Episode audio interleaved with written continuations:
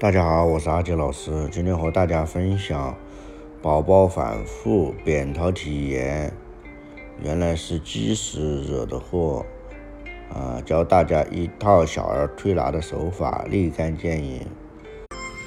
宝宝扁桃体发炎啊，发热就打针输液，很多孩子扁桃体发炎与经常积食关系密切。如果一味的输液，医疗意识之急，但没有从根本上解决肠胃积滞，过不了几天，可能又会出现扁桃体炎。所以这一类宝宝一定要从控制饮食入手。如果胃腹淤热，就要及时通过小儿推拿消食导带。啊，清热泻火，防治扁桃体炎的发生。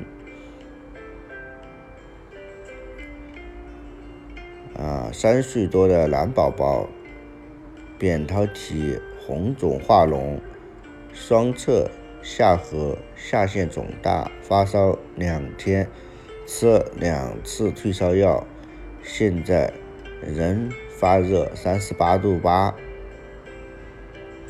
啊，面红唇赤，咽喉啊就是肿痛，口臭，手心干热，脘腹胀满，大便未下，舌苔厚黄，诊断为食积啊和急性扁桃体炎，以消食导带、凉血消肿为治者。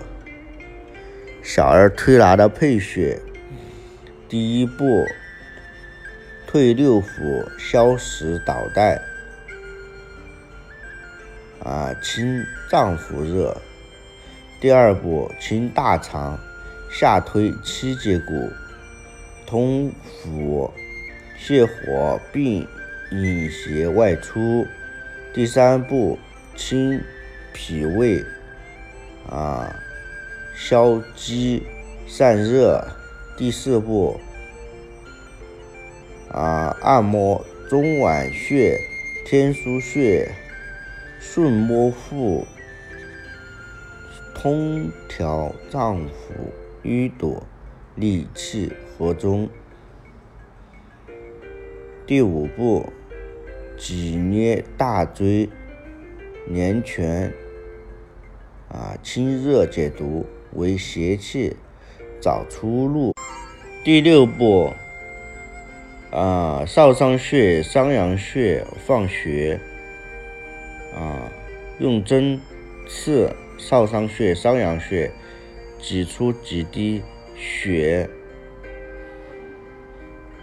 嗯，第一天推拿结束，嘱咐一天两次清淡饮食，多喝水。三十八度五以下，无力降温。高热必要时，与退热药降温，以防热胜惊风。下午复诊，体温三十八度，按原方推拿。第二天上午，孩子复诊，体温三十八度，扁桃体啊脓液部分吸收。扁桃体明显缩小，舌苔较浅稍薄。下午又推拿一次，精气神好了很多。第三天复诊不再发烧，脓液基本上消失，舌质淡红，妈妈终于松了口气。这个案例是因孩子平素饮食不知节制，喜食厚味之品。导致脾胃功能运化失常，长期饮食积滞，淤而化热，循经上冲，导致扁桃体红肿化脓。调理过程中仅用了口腔炎喷雾剂清洁口腔外，未用任何口服药物。